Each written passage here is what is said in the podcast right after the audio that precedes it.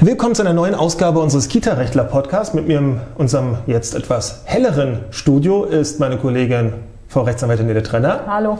Ich bin Rechtsanwalt Holger Klaus und wir wollen uns heute über ein Thema unterhalten, über oder auf das wir gekommen sind aufgrund einer Buchbesprechung. Dieses Buch äh, nennt sich Crash Kommunikation und behandelt letztendlich die die Fehlerkultur in einem Unternehmen und zu einem Unternehmen können wir natürlich auch eine ähm, Kita oder einen Kita-Träger zählen. Und in diesem Buch geht es darum, dass ähm, ein Unternehmensberater sich damit beschäftigt hat, dass man wohl über die Jahre oder Jahrzehnte festgestellt hat, dass bei Flugzeugunglücken der Faktor Mensch ähm, der eigentlich ausschlaggebende Faktor ist, dass man sagt. Wie eigentlich, wie eigentlich in jedem Bereich. Genau, das überträgt er ja dann, aber eben er sagt, und da wird es dann auch gleich interessant, dazu kommen wir dann, aber er stellt erstmal diese, diese, diese, diese, diese Tatsache fest. Also es ist nicht das, es ist meistens nicht das Material, es ist meistens nicht äh, das Wetter, es sind meistens nicht die unbotmäßigen Passagiere, sondern es sind tatsächlich Fehler von Menschen, die dann zu schlimmen Sachen führen. Und meistens ist es dann auch noch so, dass äh, die Kommunikation im Vorlauf, also man entdeckt einen Fehler und dann, was passiert dann? Und ähm, wenn es darum geht, wie werden die Fehler behoben oder kann man den Fehler noch abwenden, damit es nicht eben zu irgendwas ganz fürchterlichem kommt, das ist dann sein Thema und er sagt halt, naja, diese Erkenntnis hinsichtlich des, der, der Fehleranfälligkeit von Menschen und wie damit umgegangen wird, das ist gerade in der Flugzeugindustrie, also bei den Fluggesellschaften, dann mehr oder weniger mustergültig umgesetzt worden. Also man ne, kann ja sagen, klar, der Faktor Mensch spielt meistens eine Rolle, nur wie geht man mit dieser Erkenntnis um? Und wir fanden, wir haben das Buch nicht gelesen, aber uns hat schon die Buchbesprechung und wir werden, glaube ich, den, den ähm, Link zu diesem Interview des Herrn, der das Buch geschrieben hat, ähm, sicherlich auch unterhalb der Videos irgendwo aufführen. Aber uns hat das Thema so ja fast, sagen wir mal, angesprochen, weil natürlich einer seiner Hauptthesen ist, ähm, das Vertuschen von Fehler muss mehr bestraft werden als der Fehler selber. Klar, in unserem Bereich kann man natürlich, wenn irgendwas ganz Gruseliges, Übergriffiges passiert, äh, nicht äh, den Fehler selber nachlässig behandeln oder das Bestrafen des Ganzen. Aber was eine Fehlerkultur in einem Unternehmen ausmacht, ist eben ein bisschen mehr. Und das, was nicht passieren darf, ist das Vertuschen von Fehlern. Nur wie, wie kann man das am besten im Kita-Alltag bewerkstelligen? Darüber wollen wir uns heute unterhalten. Ja, also man hört natürlich ständig von diesen, von diesen wirklich äh, gruseligen Fällen. Ähm, jetzt vor, äh, keine Ahnung, vor einem halben Jahr, Dreivierteljahr, in, Dreivierteljahr in Berlin gab es diese Kita, äh, wo es halt auch schlimmste Vorwürfe gab äh, gegen eine Erzieherin. Und äh, die Kollegen und Kolleginnen haben halt gesagt, ähm, naja, wir sind ja ein Team und so weiter oder ähm, möglicherweise trauen wir uns auch nicht selber zu petzen und als Petze dazustehen äh, oder was auch immer es für Beweggründe gab, bis dann irgendwann, ich glaube, es war eine Praktikantin, die dann äh, doch mal den Mund aufgemacht hat und gesagt hat, Moment mal, irgendwas läuft hier gerade schief. Ähm, das heißt. Äh, die sich aber wohl nicht direkt an den Träger oder an die Leitung gewendet hat. Wir, wir kennen den Fall nur aus den, aus den Zeitungen, das müssen wir dazu sagen, sondern wo gleich direkt zur Kita-Aufsicht dann marschiert ist und die natürlich äh, hoch empört waren. Was ist das denn bitte? Ähm, da scheint es entweder gar kein Management oder keine Struktur zu geben, dass so etwas gar nicht passiert. Oder, wir müssen noch ein bisschen im Konjunktiv reden, weil wir den Fall natürlich nicht hundertprozentig kennen. Oder aber, naja, wie kann es denn sein, dass eine Praktikantin erst zu uns kommen muss und nicht intern damit irgendwie umgegangen wird, wenn jemand feststellt, oh, den Umgang mit den Kindern, den finde ich, warum auch immer, ja, warum auch immer, erstmal nicht okay, nicht bedenklich. Genau, das ist also so ein, so ein Beschwerdemanagement, da geht es einfach in die Richtung, okay, was, was hätten wir gerne, Gibt es bestimmte Ansprechpartner? Wird das offen kommuniziert, wer der Ansprechpartner ist? Mhm. Kann man auch sonst zu jedem gehen? Muss man möglicherweise was befürchten? Mhm. Sei es, äh, weil es irgendwelche Uraltgeschichten gibt, dass man dann sofort rausgeschmissen wurde oder keine Ahnung was. Mhm. Ähm, das sind ja dann meistens so die Beweggründe, die einen daran hindern.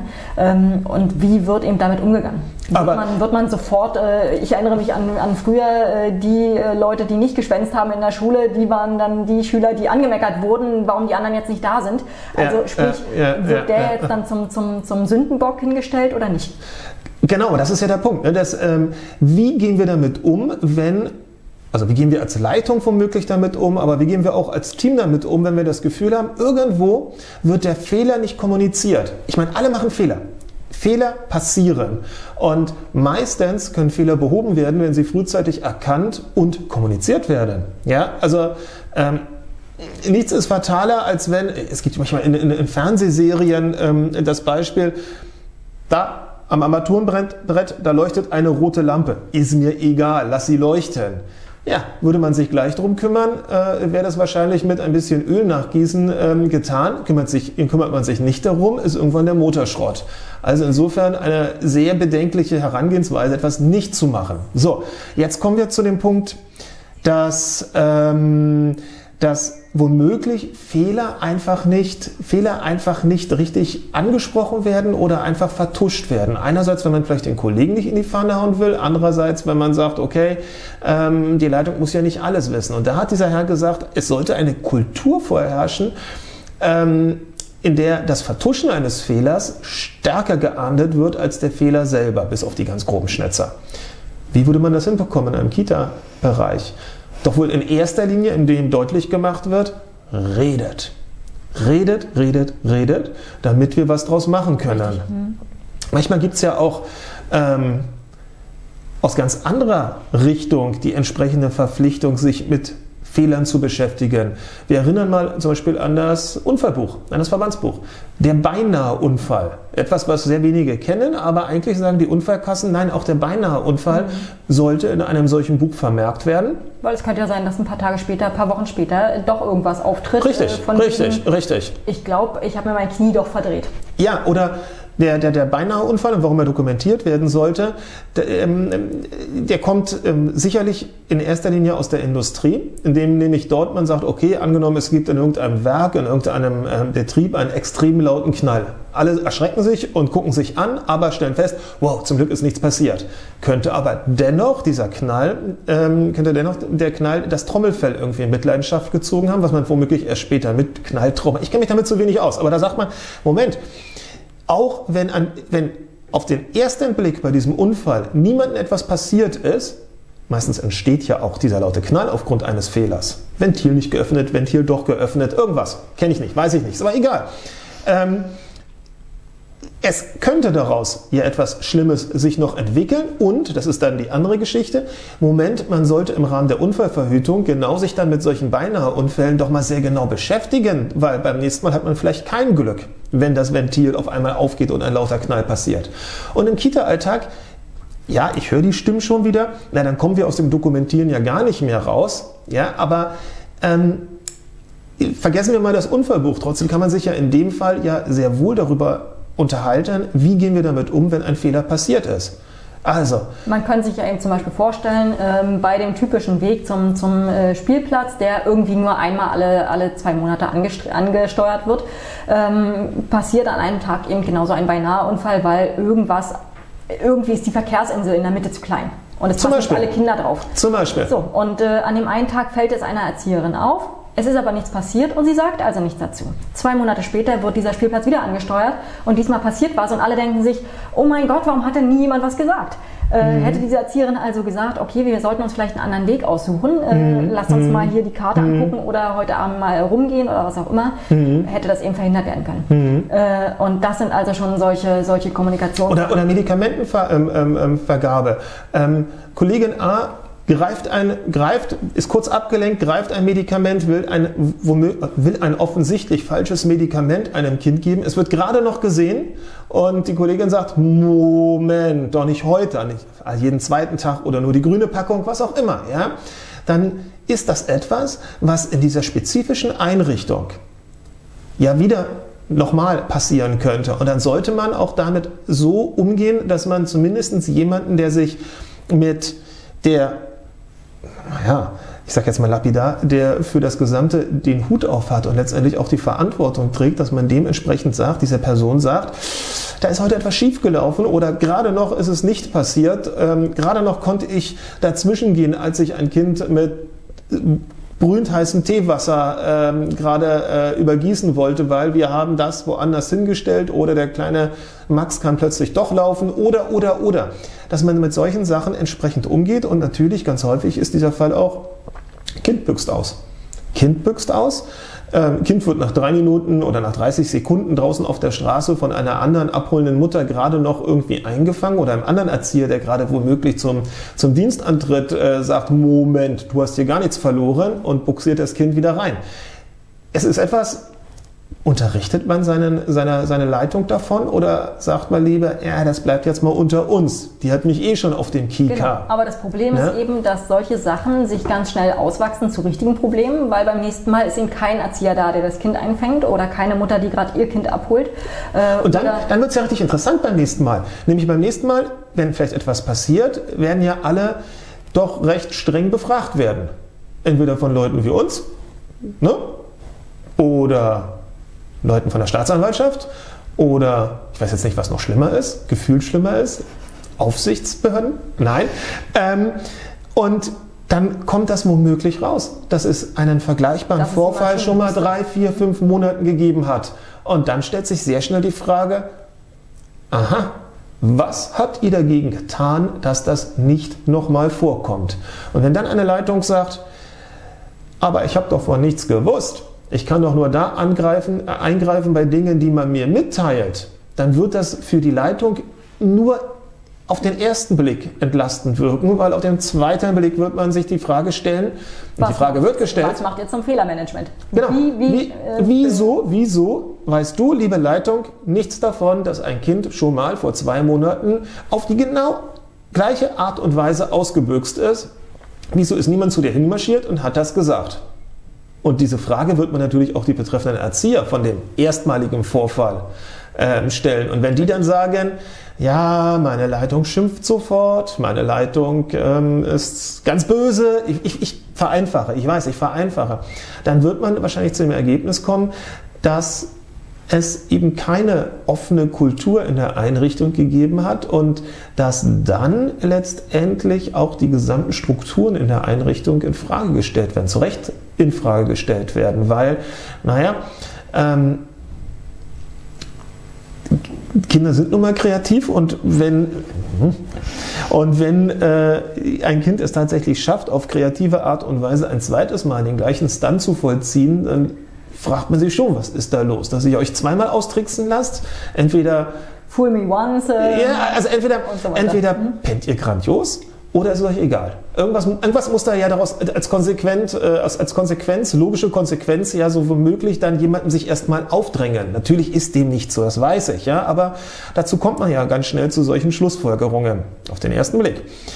Ähm, in dem Zusammenhang ähm, hat der Herr wohl in seinem Buch, um darauf wieder zurückzukommen, auch gesagt, eigentlich gehört zu einer offenen Fehlerkultur nicht nur der, der regelmäßige Austausch, in dem jeder im Team halt zwei Dinge benennt, regelmäßig zwei Dinge benennt, die ihm irgendwie aufgefallen sind.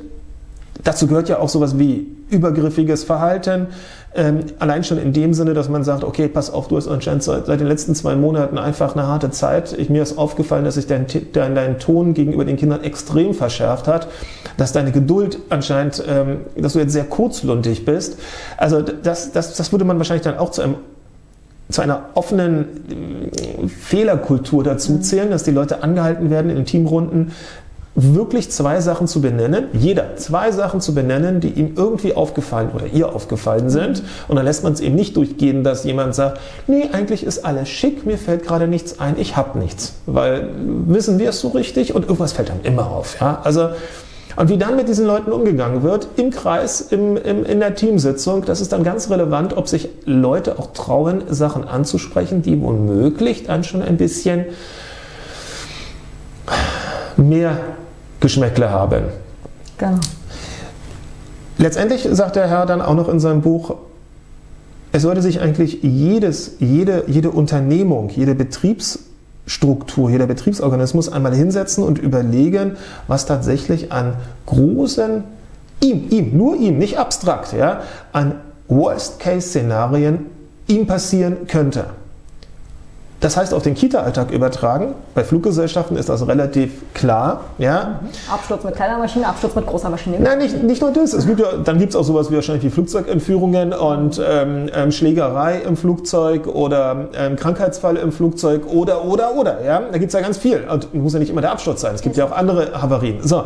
Aber im Kita-Alltag könnte man das genauso halt runterbrechen. Was könnte uns, und da gibt es natürlich die großen Übersch über, ähm, Überschriften, Kind rennt weg ähm, großer Unfall auf dem Gelände, ähm, übergriffiges Verhalten, Missbrauch, äh, Gewalt gegen, ja, alles so eine Sachen, Gewalt gegen Kinder, ähm, Gewalt durch Eltern, Gewalt durch, alles Mögliche ist denkbar.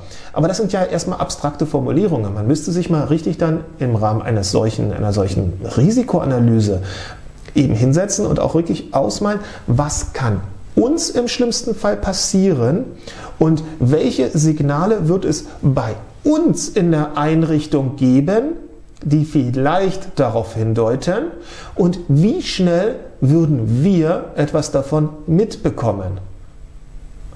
Kleines Beispiel. Man könnte sich hinsetzen und sagen, was nehmen wir als Beispiel? Ah, ich hab's. Ja, bei uns in der Einrichtung könnte es brennen. Im Rahmen einer solchen ähm, Risikoabschätzung müsste das in jeder Einrichtung ja als zumindest ähm, als, als machen die ja, die machen ja eine Gefährdungseinschätzung, ja, aber das kommt auf jeden Fall vor. So, es könnte bei uns brennen. Wie schnell kriegen wir das mit? Na, wir haben in jedem Raum ähm, Rauchmelder, schnell, mhm. super. Wie schnell kriegen wir aber mit, ob womöglich ein Erzieher, eine Erzieherin am äh, Rande ihrer Leistungsfähigkeit die Kinder übergriffig behandelt? Und dann wird es interessant. Dann wird es ganz interessant. Wie schnell würden wir das mitbekommen? Weil das wird in jeder Einrichtung, je nach Größe, je nach Art der Arbeit anders zu beurteilen sein. Es wird wahrscheinlich sogar, weil ich gerade sagte, je nach Einrichtung, sogar je nach baulicher Gestaltung der Einrichtung, Akustik, ähm, Fenster, in denen man was sehen kann oder nicht sehen kann, überall anders. Mehrstöckigkeit. Mehrstöckig, genau. Immer anders zu beantworten sein. Und dann kommt, äh, kommt es dazu, wenn man dann den Faktor, jetzt wird es immer abstrakter, ich weiß das, wir sind gerade sehr, wir lassen uns gerade ein bisschen treiben mit diesem Podcast, macht aber auch Spaß. Wenn wir dann aber den Faktor Mensch als Warn Hinweisgeber mit einpreisen, dann werden wir bei vielen Punkten dazu kommen, dass wir eigentlich darauf angewiesen sind, dass uns sehr schnell andere Menschen davor warnen, dass irgendwo etwas schief läuft.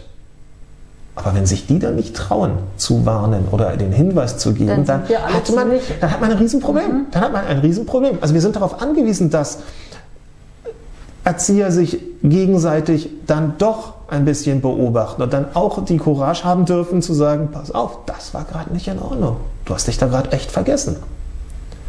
Und dann müsste man überlegen, ab welchem, sag ich jetzt mal, ähm, Einwirkungsniveau tatsächlich man auch erwarten kann, dass das einer Leitung mitgeteilt wird. Also klar, soll nicht alles immer reihum und äh, frei durchgepetzt werden, wenn es einfach nur jemanden gibt, der einen schlechten Tag hatte. Aber sobald es dann schon in den roten Bereich kommt, Stichwort Erzieherampel, wo man selber irgendwann mal definiert hat, das sind rote Bereiche, dann muss daraus etwas folgen. Und nicht nur das vertrauliche Gespräch zwischen zwei Kollegen, sondern eben auch, hey, mir ist in letzter Zeit aufgefallen, wir gehen, das kann man ja abstrakt in so einer Teambesetzung machen, wir gehen ein bisschen ruppig mit den Kindern um mhm. oder zum Teil ruppig. Und ähm, wir fanden das Buch eben aus diesem Grund ganz spannend, weil es als Postulat vorgegeben hat, um das nochmal das eingangs erwähnte zu wiederholen, der, der, das Vertuschen eines Fehlers sollte strenger gestraft, bestraft werden, geahndet werden als der Fehler selber. Wie kann man das machen? Ja, man kann auch das mit Abmahnung machen. Also auch das geht. Denn man wird herleiten können, dass aus dem Arbeitsverhältnis, das gibt die Treuepflichten eines Arbeitnehmers zum Arbeitgeber und umgekehrt, dass aber der Arbeitnehmer eben verpflichtet ist, seinen Arbeitgeber darauf hinzuweisen, wenn irgendwo Risiken und Gefahren für den Arbeitgeber lauern. Und Macht er das nicht? Und nicht nur für den Arbeitgeber, sondern natürlich auch für die äh, in Obhut gegebenen Kinder. Naja, erst recht. Nur also der Arbeitgeber ist ja trotzdem dann in dem Augenblick der, der, der Dumme, wenn eben durch ein Fehlverhalten, was auch, oder ja doch, durch, durch ein Fehlverhalten oder durch eine, durch eine bauliche Eigenart Kinder zu Schaden kommen. Und dann muss eben darauf vertraut werden dürfen, dass jemand darauf hinweist. Ich glaube, jetzt haben wir es so ein bisschen. Spannendes Thema. Wir machen vielleicht noch einen zweiten Podcast daraus. Ähm, wenn den, wir das Buch mal gelesen haben. Wenn wir das Buch mal gelesen haben. Ähm, den Link vom Buch äh, werfen wir unten rein. Es ist ähm, zumindest ähm, in diesem Bericht sehr gut aufgenommen worden. Ähm, es, es erschließt sich natürlich für den Kita-Alltag nicht ähm, auf den ersten Blick, aber ich glaube, die Grundsätze, die dort genannt sind, ja, da kann man sich vielleicht eine Menge von abschauen und wir geben man das muss, man muss eigentlich nur gucken, was sozusagen die eigene Blackbox in der, in der eigenen genau, Unternehmung Genau, wo, wo versandet das, was irgendwelche ja, schlauen Erzieher als riskant oder bedenklich erachtet haben? Wo versandet das? Auf welcher Ebene? Und an dieser Ebene muss man ansetzen und da muss man eben gucken, also auch ein Trägerverantwortlicher, der vielleicht fernab der Einrichtung irgendwo in seinem Büro sitzt, der wird auch dann darüber sich Gedanken machen müssen, was erzählt mir die Leitung eigentlich? Also kriege ich das mitgeteilt oder bin ich nachher der Dumme, die Dumme, weil mir eigentlich nichts weiter erzählt worden ist und ähm, nachher fängt jemand an, in meiner Träger, Trägerstruktur rumzupopeln und zu sagen, du lieber Träger, so geht es aber auch nicht, du hast Verantwortung gemäß Betriebserlaubnis. Also ein spannendes Thema. Ähm, wir berichten sicherlich nochmal darüber. Bis dahin. Tschüss. Tschüss.